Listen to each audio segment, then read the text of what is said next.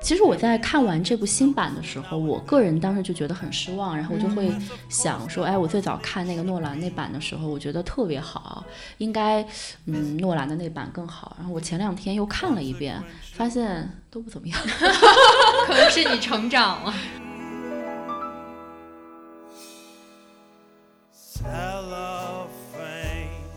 就里面蝙蝠侠就是一个，今天看来就是一个特别大的建制派，然后他他就是一直想要用各种方法，也许他的方法不是那么的主流，但他一直是要维护这个体制，而且他相信社会是能够越变越好的，他也相信人性，嗯，没有什么太大的意思。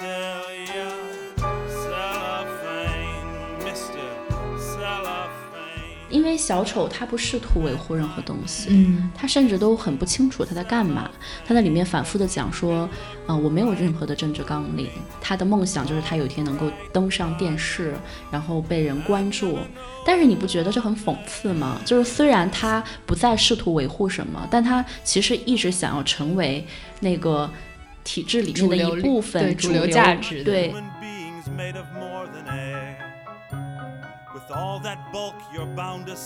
就是在这样一个结构性的社结结构性的社会问题当中产生的这些被剥夺到不得已一定要出来杀人的人，他他所要制造的这个风险其实要全社会共担的。嗯，但是他当然是不可能平均落在每个人头上，肯定有一个倒霉的人，他可能没做错什么事情，他可能甚至不是一个有钱人，不是一个压迫者。不是一个上层的阶级，但是他就是那个倒霉的人。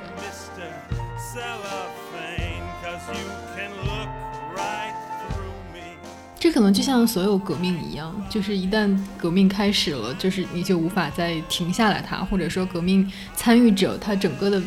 他的他的愿望他的面向是非常丰富的。就如果尤其是这一种没有一个。比如共同的革命目标，或者是共同的一个体制性的敌人的时候，所他可能是就虽然大家都在为他欢呼，希望加入他的行列，但人群依然是慢散的，就像这个暴力一样。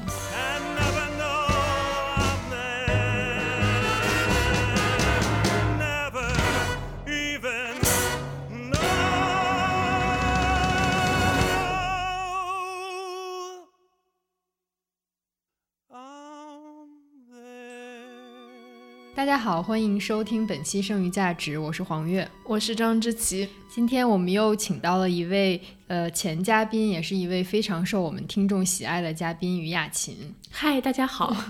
雅琴上次跟我们一起录的是《寄生虫》那一期，对，然后还多奉献了一个价值，是要不要住在一起？对，那个情侣要不要同居？对。然后今天我们请雅琴来呢，也要聊一部跟《寄生虫》一样没有在中国上映，但是引起了非常多讨论和关注的电影，就是《小丑》。对对，在我们的评论区也有很多听众点了这个主题，希望我们能来探讨一下。然后也可以看出，它引发了其实很多方面的讨论。嗯，我们今天的讨论可能会涉涉及到，呃，小丑与 DC 宇宙之间的关系，包括小丑是否在煽动暴力等等很丰富的话题。嗯，先问一下雅琴，就是看完之后一个直观的感受是什么？我看完这个电影之后，我觉得其实还是比较失望吧。嗯。因为，嗯，这个片子和《寄生虫》不太一样，就是它在那个威尼斯获了奖之后，大家还是等待了很长的一段时间才在国内可以看到。嗯，而在这之前，可能在很多地方都已经上映了，也有很多人，比如说专门去香港看，然后反馈来的口碑都是非常不错的。然后豆瓣的评分一直好像在我。最开始关注的时候都是在九分以上，嗯，现在好像刚刚滑落九分，对，好像是八点八吧，对，也是非常高，而且你知道他在那个 IMDB 上面的分数也是居前几位的，嗯，但看完之后我觉得啊，有这么好吗？就是比较失望吧。那你能给他打几分呢？嗯，要是说的比较公正的话，我觉得还是可以在七分这个水平。嗯嗯，黄月姐看完之后有什么感受？我看看完之后，我就觉得我我很喜欢那个男主角，我觉得真的是他相当于他个人的一个相当看起来就是一个独角戏的一个样子。对我就觉得他人物塑造的很好，然后就觉得其实对很很多隐喻非常的浅层，就是他对社会不公的反抗啊，然后个人成长过程中的心态的转化，然后就也能看到为什么网友会有非常多感同身受的感觉。嗯，我自己看的时候，我是觉得那个电影从头到尾都特别特别压抑，就是看到你就是有点不想看了，就是觉得太压抑了。然后那个男主角你也觉得，我当时看的时候我就觉得说他演这个戏得多不容易，就是他演的过程中得。这个情绪得多郁闷，然后才能这个塑造这个角色。其实我也觉得这个电影没有想象中的那么好看吧，就是我觉得它每一个环节都很 predictable，就是好像没有什么太出人意料的地方，然后就这样很顺的讲下来了这个故事。但是你们在看这个电影之前有看过就是之前 DC 那个系列电影里面的？就是关于小丑和蝙蝠侠的故事吗？黑暗崛起那部吗？黑暗骑士是一部，另外一个叫什么？它其实有有好多部，就是因为这个形象已经有很多年了嘛。它比较有名的之前好像是在八十年代的时候就有一部，还是九十年代，我有点想不起来了，有一部。呃，就是蝙蝠侠系列的电影，那个里面的那个小丑的形象是一个比较胖，然后比较丑。是那个 Jack Nicholson 对对对，一看就比较邪恶。嗯，然后后来就是被人谈论的比较多的，就是诺兰的那个蝙蝠侠前传三部曲的第二部，那个是被人赞誉最高的。嗯但是其实，在诺兰的那个版本里面，已经被认为是对蝙蝠侠这个漫画的比较多的颠覆性的改变了。嗯，因为那个小丑很意外的，就是收获了很多的粉丝嘛。是，嗯。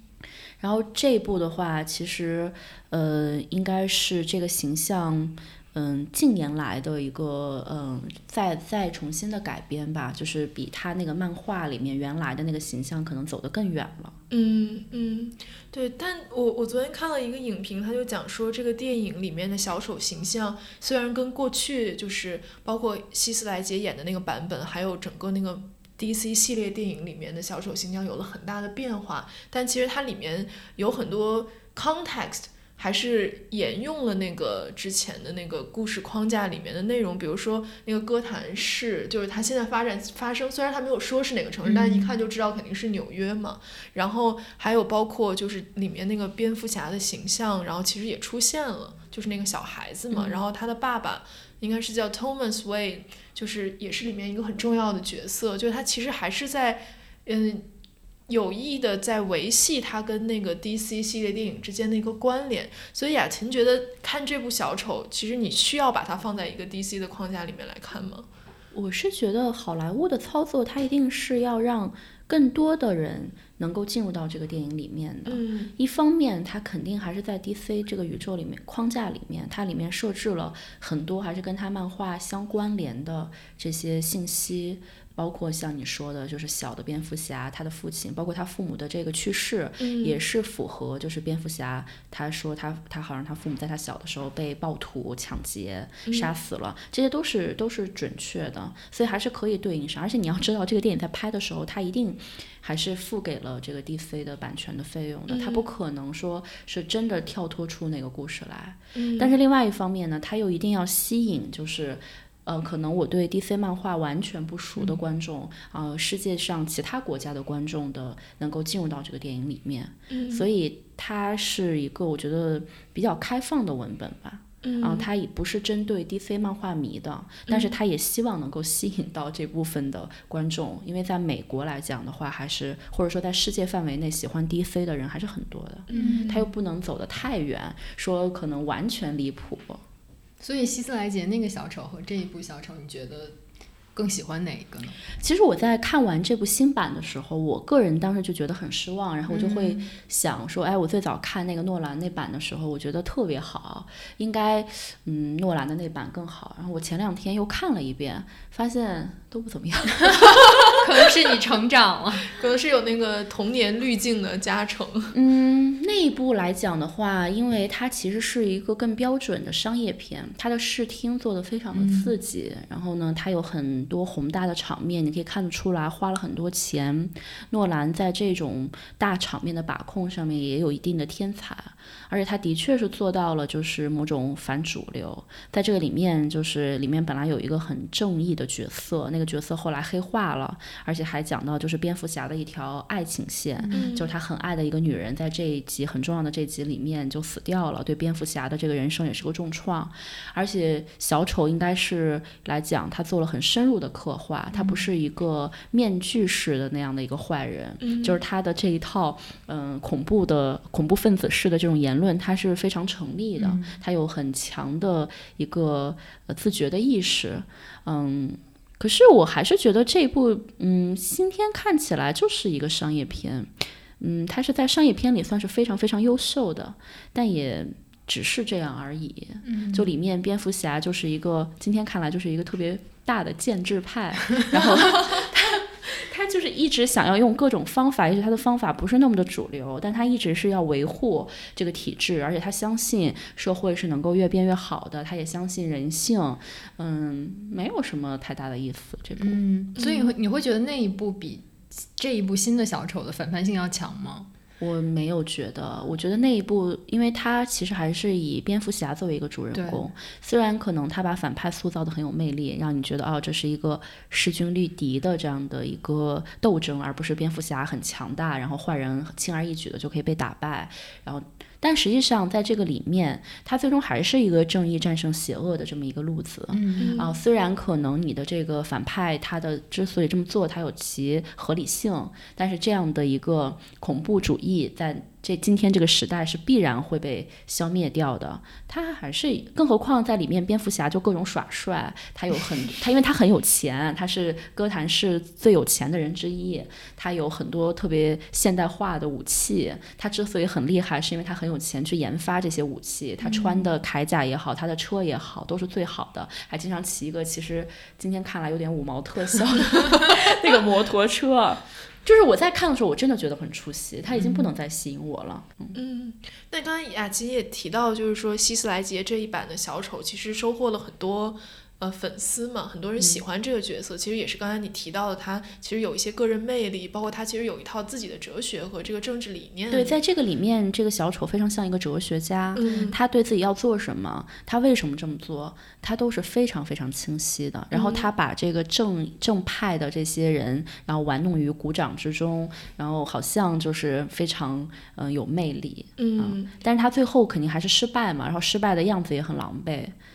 对，然后其实他是一个那种很迷人的、很有那种领袖气质的反派角色。对，但是到了。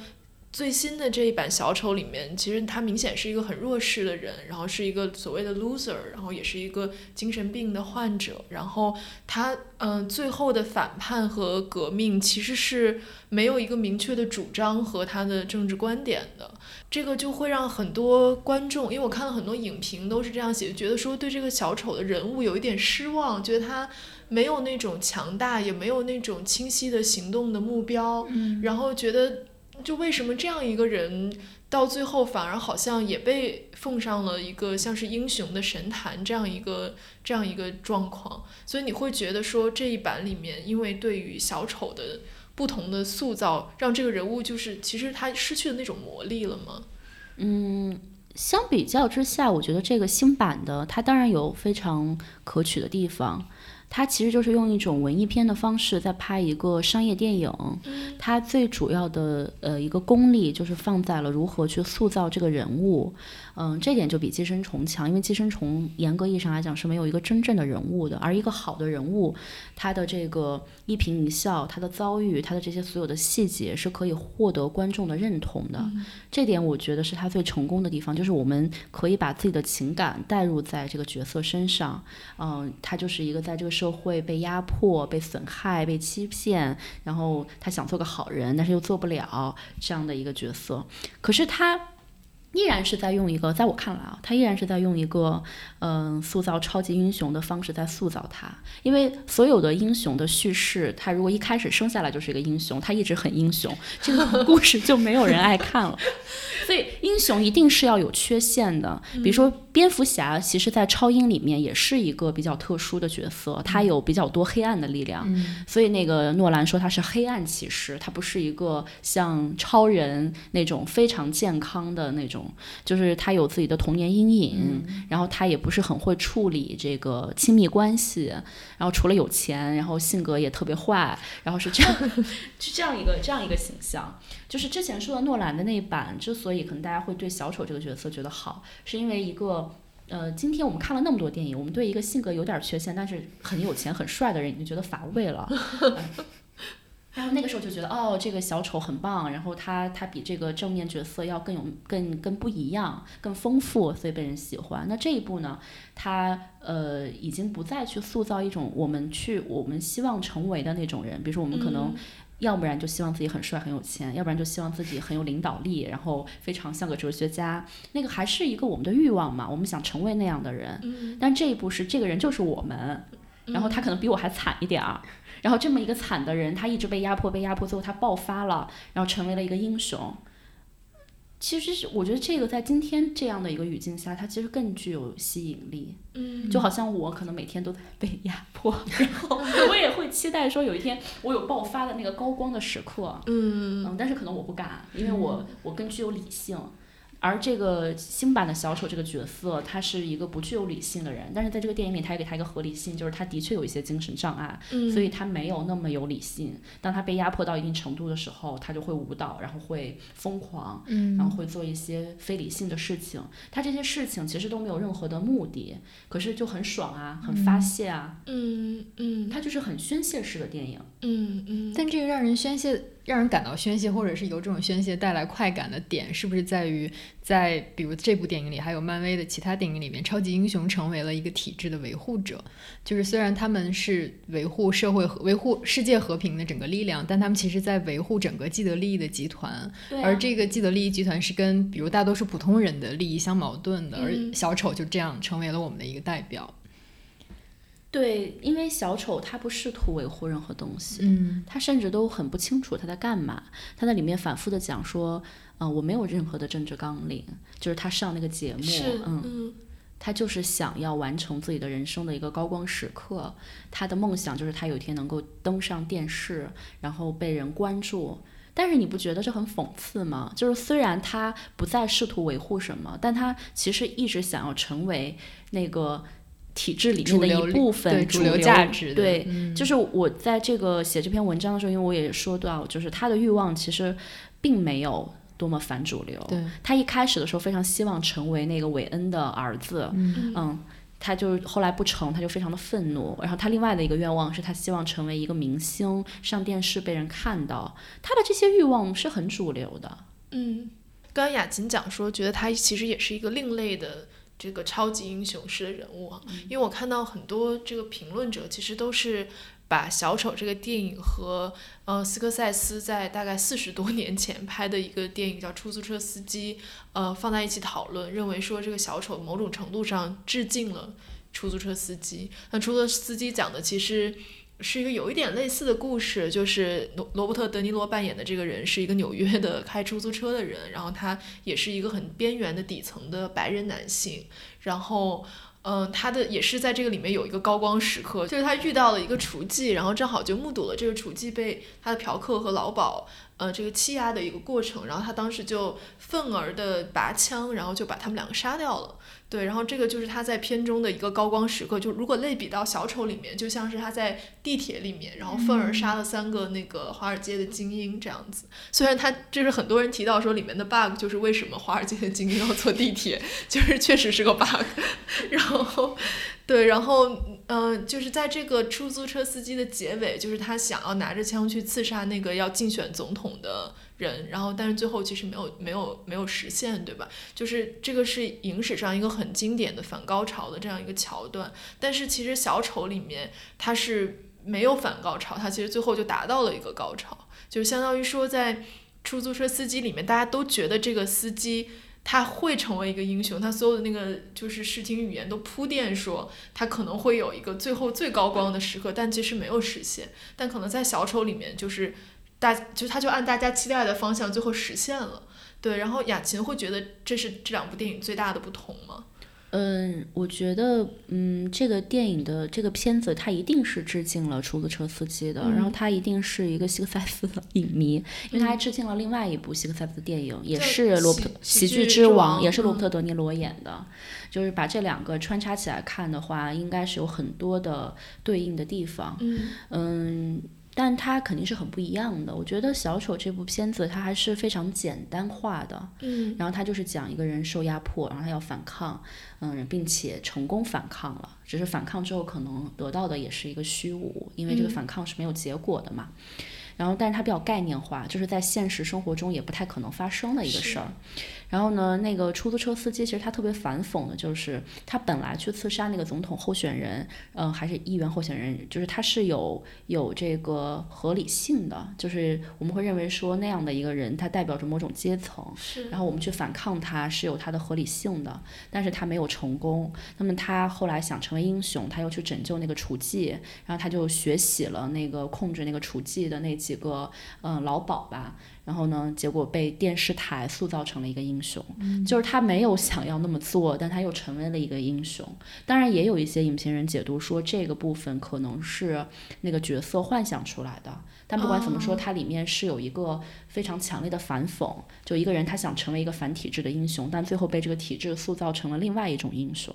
我觉得在这个层面上，在主题上，这个片子就要比小丑要深刻的多。要知道，这可是四十多年前的电影。然后小丑就比较的简单，那他被社会呃压迫，然后他觉得很不爽，他就要报复。但是他会提出一个问题，就是实际上他都像一些什么样的人在报复呢？啊，可能那个华尔街的精英还有一定的合理性，它可能代表着某种阶层。然后而且华尔街的，如果他作为华尔街的象征，那可能的确很坏吧。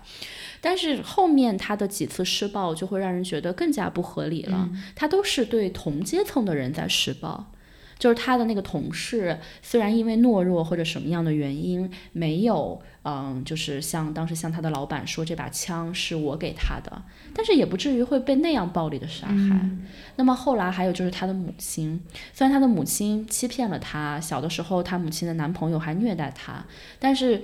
这都不是他母亲直接犯下的罪行，嗯，那是不是应该把他母亲闷死呢？嗯，最后就是对他那个女邻居嘛，虽然那个电影里面没有直接展现，就是他对他的那个女邻居的暴行，但是我觉得就是朝这个方向引导的。嗯，那么其实真正这个小丑他在伤害谁？他没有真正的去伤害那些结构性的给他造成伤害的那个体制上端的人，他还是一个。在中下游徘徊，然后一个彼此的倾轧，那这个我觉得就不是那么能够打动我。嗯，这是不是反映就跟他没有一个明确的政治主张一样，就反映了一种革命的无力的弥散性？就其实你你能伤害到和你能同时能吸引到的，其实都是跟你跟你相似的人。对啊，其实这可能是一个现实的状况，因为我们在一些新闻里面也看到，就比如说一个人受到伤害，他就去枪，就是去伤害小学生，这可能是真实的。嗯，但是他作为一个电影，他把这样的一个人物展现出来，他寄予了太多的同情，嗯嗯，而没有去反思说，嗯，这种结构性的东西才是我们应该去反思的，那么可能会有一定的问题。但我不是说电影一定要指出一个什么才是正确的道路，嗯，可是如果我们所有的人都去，嗯，赞美这样的一个电影的话，我还是会觉得不是那么的那么的合理吧，因为还是有很多很好的电影，比如说《出租车司机》，我觉得今天看它一点都不过时。嗯，我其实昨天在看那个，就是有一个影评的。呃，公号，然后他就写了这个小丑和出租车司机的一个对比，然后我觉得他的那个就评论就让人非常的无语，就是他也当然也是觉得出租车司机肯定要比小丑好很多，但他给的理由是说。嗯，比如说出租车司机里面这个德尼罗扮演的角色，他是一个底层，但是他其实是有很多的并不那么政治正确的东西也被导演写出来了。比如说他作为一个底层的白人男性是有很严重的种族歧视的问题，然后他并不是一个真的能够实现呃成为一个革命的领领袖，或者说一个超越他阶级属性的这样一个人，他没有这个能力。他就讲说他这样诚实的呈现就是一个。很写实的一个写法，就没有美化他，所以说他最后就没有打出那一枪去刺杀那个总统候选人，这也是合理的。就他完全没有想到说，其实这部电影它更讽刺的点是说，因为那个结构性的问题已经如此严重，他其实根本无从反抗。他想的，他想讲的并不是说这个人不行，而是说他希望大家能够通过这个人最后没有成功的反抗而理解说这个体制多么的。让人绝望，多么的没有办法突破。但是，他，但我觉得现在在放在今天这个语境下，它就反而变成一个有有了一个更加反动的解读。然后像小丑这种，就会被人认为是更激进的电影。但其实刚才雅琪也也谈到，它显然是相反的，就是出租车司机肯定是一个更深刻的、更有批判性的电影，就相对于小丑来说。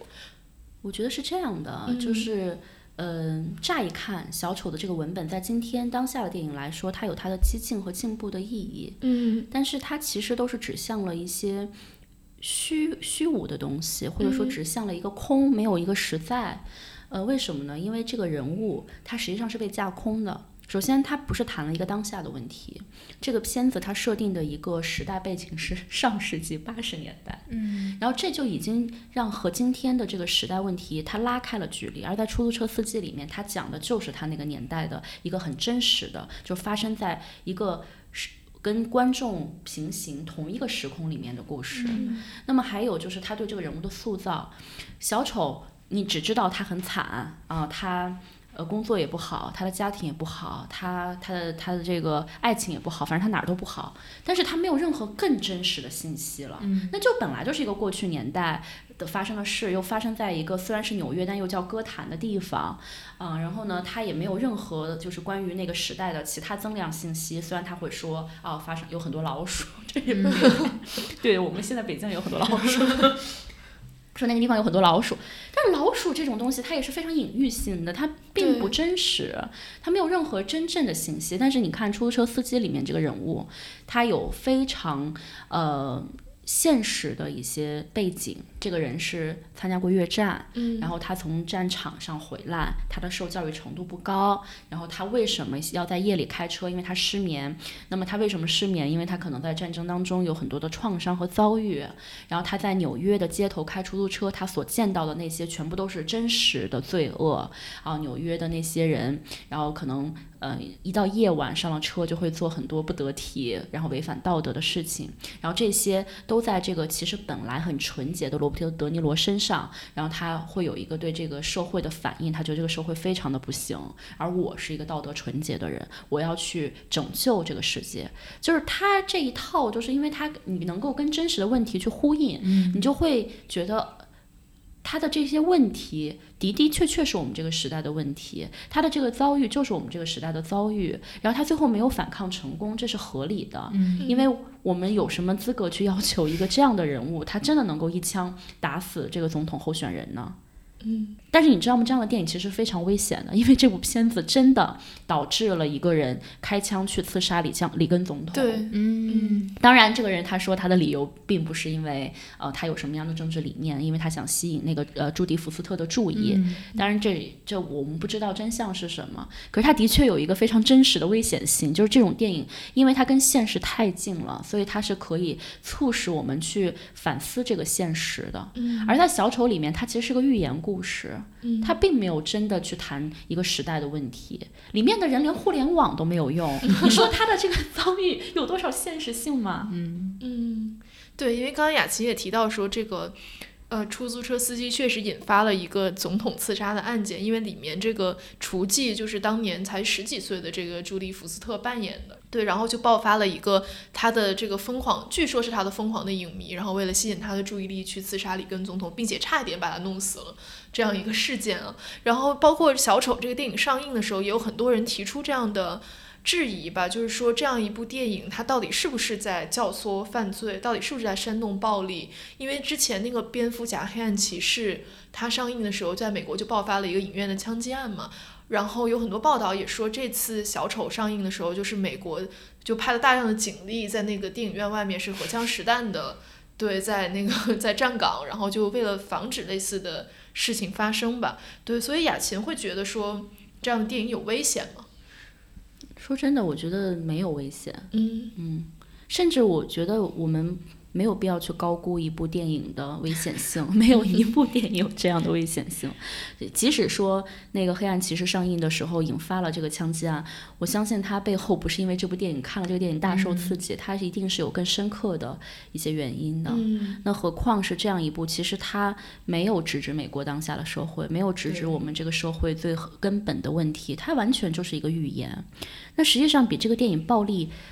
几千倍的电影，我可能觉得都有，对吧？对尤其有一些 B 级片，非常的血腥，嗯然后刺激你的感官，然后甚至对于犯罪的细节也极其清晰的描绘，你完全可以照着那个电影去犯罪。那这部电影并没有这样，嗯它就是一个能够，我觉得它它最大的作用是宣泄我们对这个社会不满的情绪。嗯这一点其实跟当时雅琴对《寄生虫》的评价是很像的。对，我觉得你看。大部分的观众看完这个电影之后，觉得很受压抑，很受压抑，因为它它一定是因为电影它有一个叙事法则嘛，就是你很受到压抑，然后这个人物到最后一定有一个爆发，然后这个当你这个爆发，呃，也帮你宣泄出了你之前的压抑，走出电影院，或者是你看完之后，你觉得自己反而轻松了。就仿佛这个问题被解决了。对，仿佛这个问题被解决了，或者你可能会觉得，哦，这个人物这样做，可能在现实层面，我我我也不敢，也不太 OK 吧？那那我可能就算了，因为因为我好像也没有这个人物这么惨，我的身体还挺健康，我的妈妈也不是妄想症。对，然后我我觉得我们可以不单就这部电影吧，就是你觉得像比如说一些展现暴力的电影，它究竟有没有一个危险？因为其实也有一些案例嘛，就比如说看了一个什么电影，然后就促使他去犯罪了，就当然这个是极端的个案，就也不不具备代表性和普遍性。但是因为我昨天在看的时候，我就看到其实有。关于这个问题，其实有两派观点吧。一派的观点就是说，其实视听语言对于暴力的美化，它其实是有一定的这个危险性，因为会大家会从中看到一种美感，并且产生一种想要模仿它的欲望。对，然后另外一方面就是说，有很包括有很多战争片，它其实如果你是对暴力一种非常真实的展现的话，其实会让人产生极度的不适感，反而会让人们对暴力呃敬而远之，或者说是有有这种反暴力的这样的效果的。所以雅琴会觉得说，这里面其实分分为两种类型的嘛。嗯，我实际上觉得这个没有办法去去量化，或者说一个暴力要怎样表现，它才是反暴力的；它怎样表现，它是刺激暴力的。嗯嗯，只能说不同的片子你在观看的时候，你的确发现可能会有一些不一样的地方。其实色情也是这样的嗯，啊，你比如说有一些电影就觉得哎呀这个软色情让你很难受，对，但是有一些电影它其实直接展现，比如说感官世界，然后你会觉得，但是它其实是反色情的，或者说它有它它的这个情色的镜头是有它的一些别的目的的。你看完之后，你不会觉得这个片子很有快感，但是我说的是一般的情况，嗯对吧？那总有一些趣味比较独特的人 在在一些。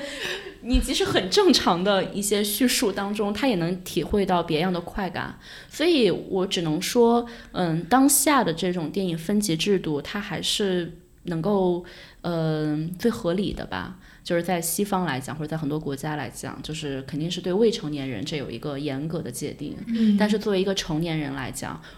成年人你我们就认为你有一个自我管控的能力。嗯。那如果你看了一部电影就大受刺激，想要犯罪的话，那这是无法预防的。嗯。嗯其实它刚上映的时候，我是在美国媒体上看到另一种担心，因为当时也有在小丑上映之前，是美国有校园发生大规模枪击案，对，然后当时是有一些影评文章认为会有人拿小丑作为一个案例去为那个罪犯开脱，就是比如你看他曾经遭遇了什么，他曾经怎样被压迫，怎样被欺负、被侮辱，所以他成为了一个小丑一样的反抗者。就是他会就有点像我们之前讨论的我们与恶的距离，就是我们在怎么样的程度上可以去拿。呃，犯罪者的过去来为他的当下行为做解释。嗯，我觉得这个其实也是，就是雅琴在稿子里面提到的一个问题，就是就是他使用暴力的正当性问题嘛，就是说一个人，呃，你是在何种情况下愤而反抗了，或者说你反抗的对象是谁，你是嗯。用一种什么样的方式，极端程度如何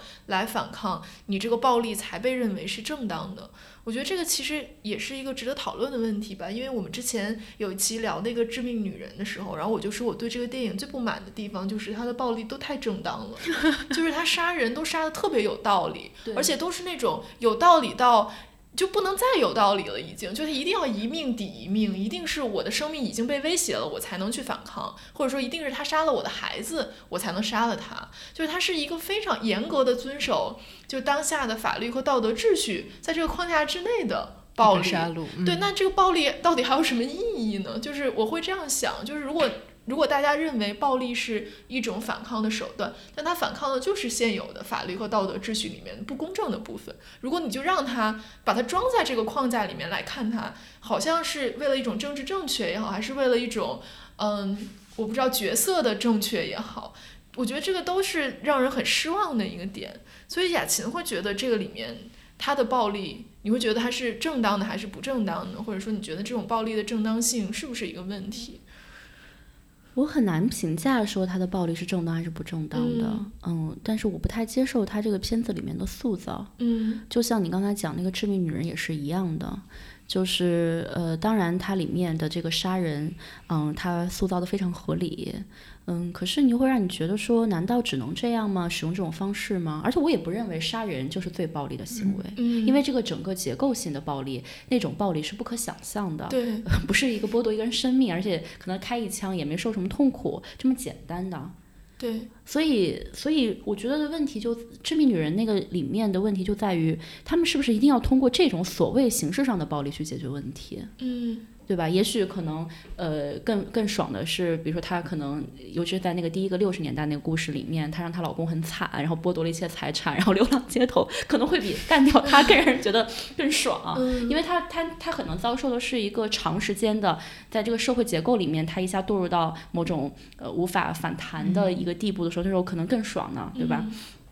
那么在这个呃小丑里面，嗯。当然，就是如果作为一个呃，对于一个结构的反抗来讲，他甚至可以更暴力。可是你就像我刚才谈的，你看他都对一些什么人下手呢？对对吧？就是他他大部分的时候都是在对他的一个呃跟他差不多情况的人，或者比他情况是略好一些的人，然后在使用这种暴力，包括他对他母亲的这种暴力啊，即使他有他的合理性，就是他母亲可能小时候对他不够好，或者他对他那个出卖他的同事的那种暴力。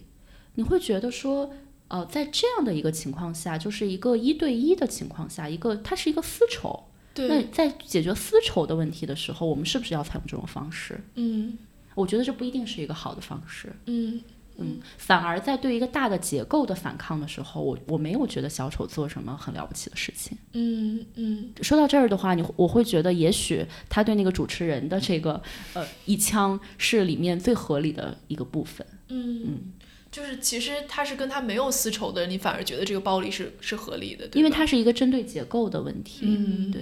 而而私仇的这个部分的话，我实际上觉得就是用一个肉体上的消灭这种暴力是非常前现代的，而且没有必要。这种暴力可能会让人感到非常不适。嗯嗯，对，我觉得这个其实也是后来很多人在讨论这个电影时候提到的一个点，就是这些人到底该不该死嘛？就是说，嗯，因为他确实像雅琴讲的，因为他针对的是一些跟他有私仇的人，包括呃，第一第一枪是开向那个三个华尔街的精英，其实就是在地铁上欺负了他，对，然后后面开就是捅死了他之前一个前同事，就出卖了他，说他拿了一把枪，然后包括对他母亲的这些呃这些暴力行为，你都会觉得说。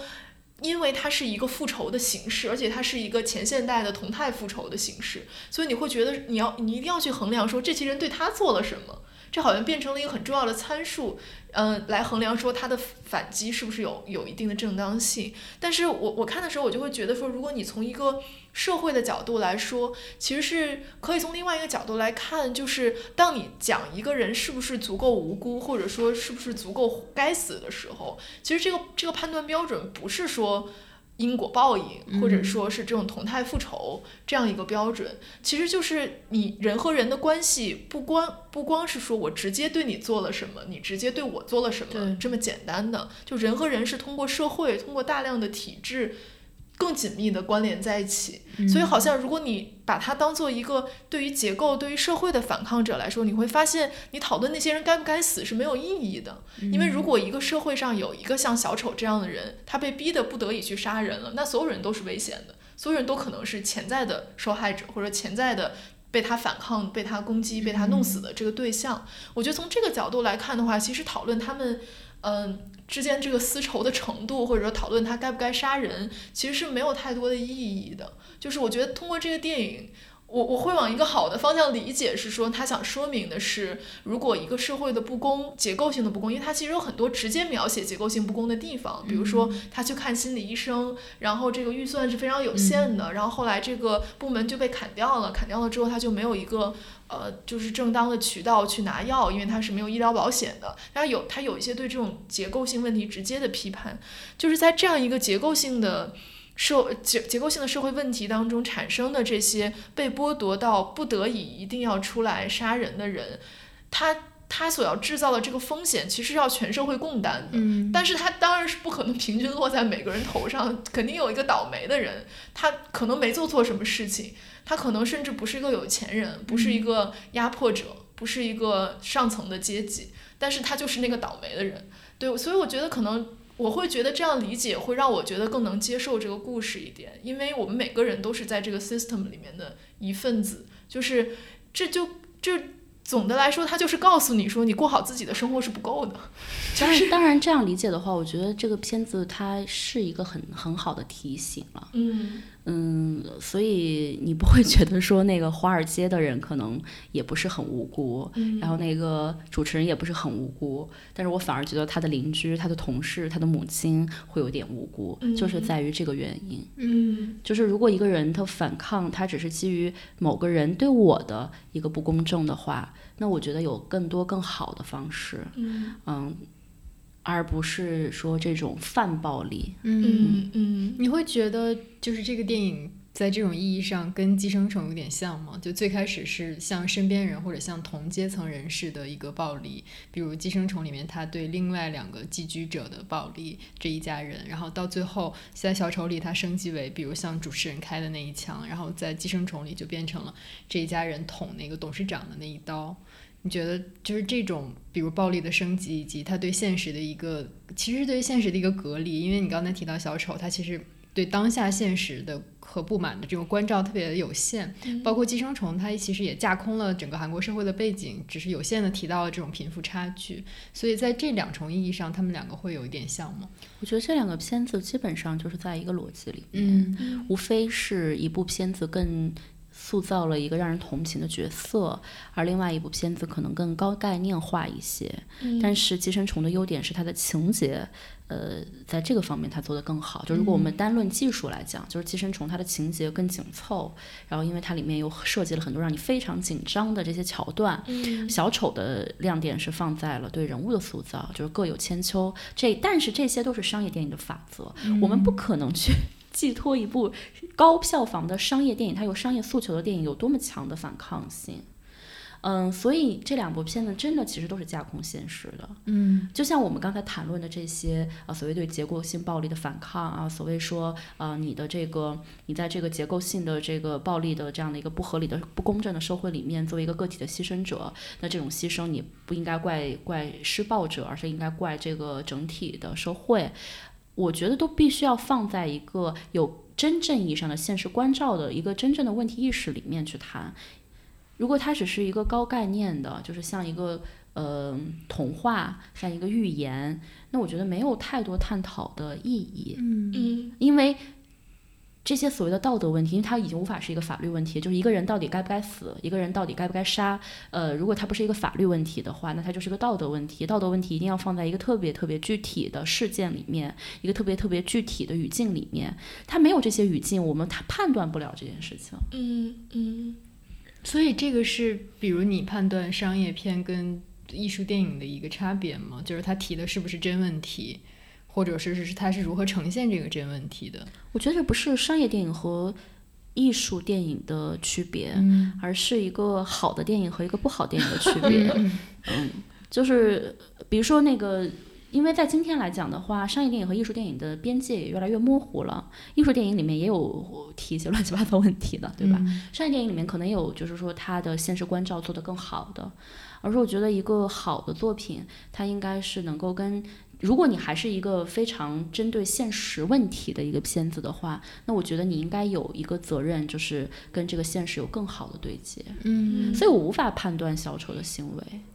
他这个里面的故事情节都是架空，他给我的信息太少了。嗯，雅琴在稿子里面也提到了《少年的你》跟小丑的对比，你能再分享一下你的观点吗？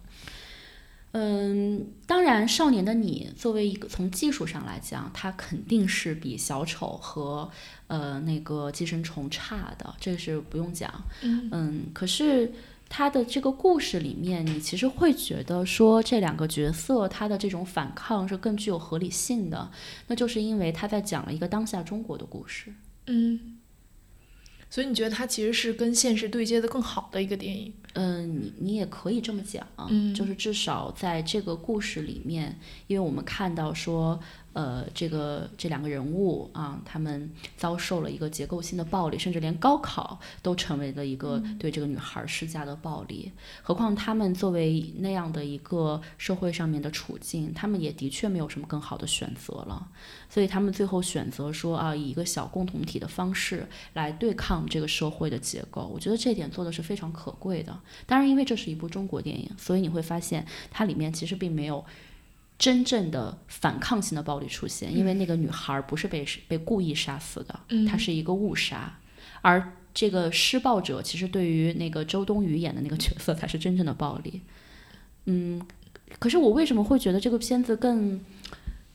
更好一些，就是在这个层面上来讲，是因为我们都知道这是一部中国的电影，它很多情节的设定也许是要做很多妥协的。嗯所以，就像我们看这部电影，你也会把易烊千玺前后的那个宣传片式的那个那那段话，你也会自动的脑补删掉，就是在脑 这叫脑删。对对对，就是因为这是在一个中国的当下的观影环境里面，嗯，可是因为它还是我们之所以对这部片子有更就是有有一些好评，尤其是中国的影评人，就是它放在一个电影工业的标准里面，它是一个很一般的作品。那是因为我们的现实让我们对这部片子里面那些不完满的、那些缺憾、那些没有说出来的东西，我们都进行了自动的脑补。嗯我没有办法理那么那么同情，就是《寄生虫》里面的那一家人，是因为我不是一个韩国人。如果我是一个韩国人，我看这部片子的时候，我相信我也一定会把那些我的遭遇脑补在这部电影里面。嗯，所以你觉得像小丑这样的电影，如果它是一个我不知道美国人或者说更普世一点的西方社会里面的人，他可以从里面感受到这种共情的点吗？我相信一定是更可以的，嗯不然的话，它在那个 IMDB 上面就不会有这么多的分数了。嗯所以这类电影，我觉得它其实就是跟观众的一个一定要产生一种互文性的意义。嗯如果它单就文本来讲的话，这些暴力是是非常虚空虚的，我没有办法去评价。只有它跟现实进行了互文之后，我才会有一个评价。嗯，嗯对，我觉得还有一个很有意思的点是，它其实在，嗯，因为它这个盗版在中国开始传播之后，也有很多中国的观众看了这部电影。它其实跟中国当下这观众的反应的一个互文，其实我会觉得它是更有意思，因为它是一个非常分裂和错位的一个互文。就比如说它引发出来的评论，其实是有点两极化的，就是一些人觉得说这是一个很好的电影，然后大家是对小丑这个角色有充分的同情，甚至是认同的。然后另一部分人说觉得这是什么呀？这就是嗯一个白左的电影，一个给这个一个 loser 一个嗯完全不成功无能的人。来洗白的这么一个电影，为他的暴行洗白的这么一个电影，其实我觉得这个还就是在这个中国的语境下，它反而呈现出来了两两极化的一个趋势，就是一些人认为他是一个偏离了社会规范的人，而另一些人认为说每个人都是小丑。对，我不知道雅琴看没看过，就是类似的评论。看看过，嗯嗯，我觉得这个东西其实，嗯。当下的电影有一个跟过去的电影不太一样的地方啊，嗯虽然我们说其实一切的评论都是基于观者他跟他他他自己身体的反应，他所处的一个阶级或者他所受的教育得出来的，但是可能过去比如说经典电影的时代里面，它的那个文本本身就是比较丰富的，它是一个闭合的。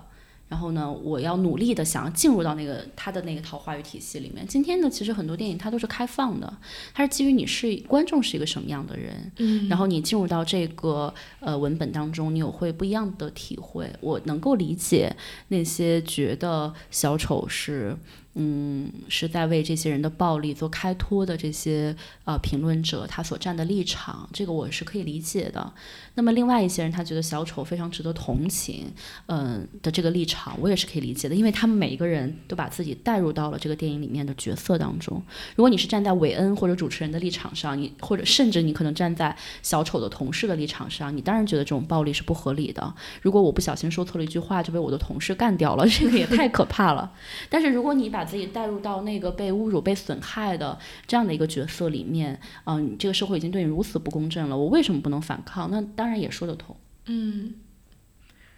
对，我觉得就是其实还有一个问题，就是也是这个电影。嗯，产生的一个争议吧，就是包括之前我们在聊的时候，因为雅琴给那个《新京报》书评写了一篇影评嘛，然后我看了之后觉得他写的特别好，然后我就跟雅琴说，我说我看了好多篇都没有看到像你写的这么好的，然后雅琴说，嗯，我觉得在其他号面上号上面，齐泽克老哥写的还不错，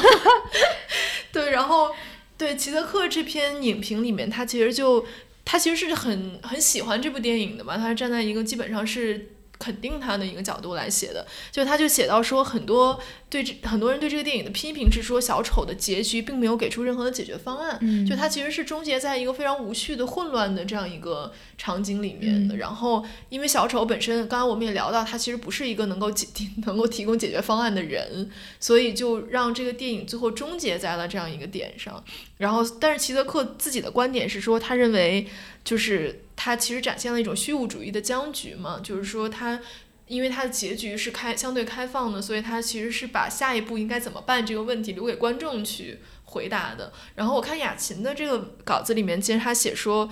嗯，就是说小丑留下的其实并不是真正的解放，其实是一个更大的无序的开始。对你，你会怎么理解说这个电影结局，嗯，它的这个 implication？嗯，其实这要从我自己的立场来看。嗯，比如说更加革命激进一些的人，他会认为说这种无序是，呃，非常好的，它可能是新的一个革命的开始，然后他会打破那些旧有的，呃，一些秩序，然后旧有的那些权威，嗯，他是，比如说齐泽克，他可能就是这个意思，或者说我们这个时代本身就应该是一个虚无的时代，但是我可能还是会更保守一些。所以我会觉得他没有提出一个真正的问题，却打开了这样的无序是比较危险的。至少在那个电影里面，我觉得导演其实他一定程度上，嗯，他他也是一个非常暧昧的态度。他一方面好像把小丑登上了那个车，然后众人欢呼，将小丑塑造成了一个呃所谓。的反类型的一个，其实还是超超级英雄，就是他被这种庸众去欢呼嘛，成为一个所谓新的一个 echo。但是另外一方面，你也看到，就是这当这场无序开始的时候，然后很多普通人也开始去施加暴力，然后那个韦恩夫妇不就是这样在这个中就死掉了吗？嗯，其实他也是很暧昧的。我相信这个导演他也没有，就或者这个作者他也没有想好。呃，应该怎么去安排？嗯，他他可能一方面就觉得说啊，这个社会结构是有问题的，但是另外一方面，他也会指出说啊，这个危险性。嗯，这可能就像所有革命一样，就是一旦革命开始了，就是你就无法再停下来它，或者说革命参与者他整个的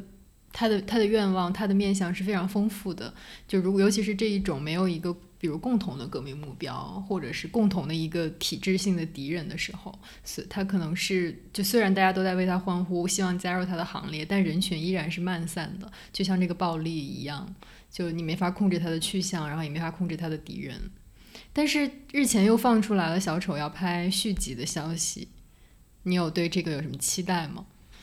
嗯，我其实没有，没有什么。更多的期待，因为因为在这个目前的这个呃版本来说的话，我我无法想象，就是他未来的一个走向。是讲说小丑成为了一个恐怖分子的头目之后，他应该怎么办吗？嗯，我认为很有可能就是所谓的这个续集是一个类似这样的故事，就是跟前前一部没有任何的关系或者有微弱的关系。嗯，啊，这个可能性可能会比较大。嗯嗯。因为它本身就是一个 DC 宇宙里面的一部分，就是在 DC 漫画里面，关于小丑的传说有很多，它完全可以在另外开展一段故事，在另外一个城市里面有另外的一个小丑，这个这个我觉得可能性会比较大吧。就是在现在的这个故事里面，我再发展下去，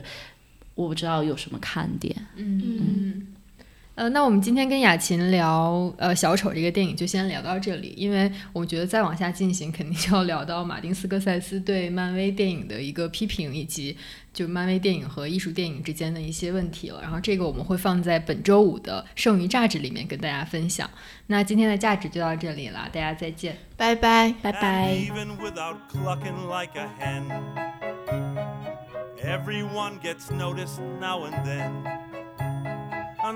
感谢大家收听，你可以在 Podcast 喜马拉雅上关注我们，也可以在微博上搜索我们。我们的微博是剩余价值 Surplus Value。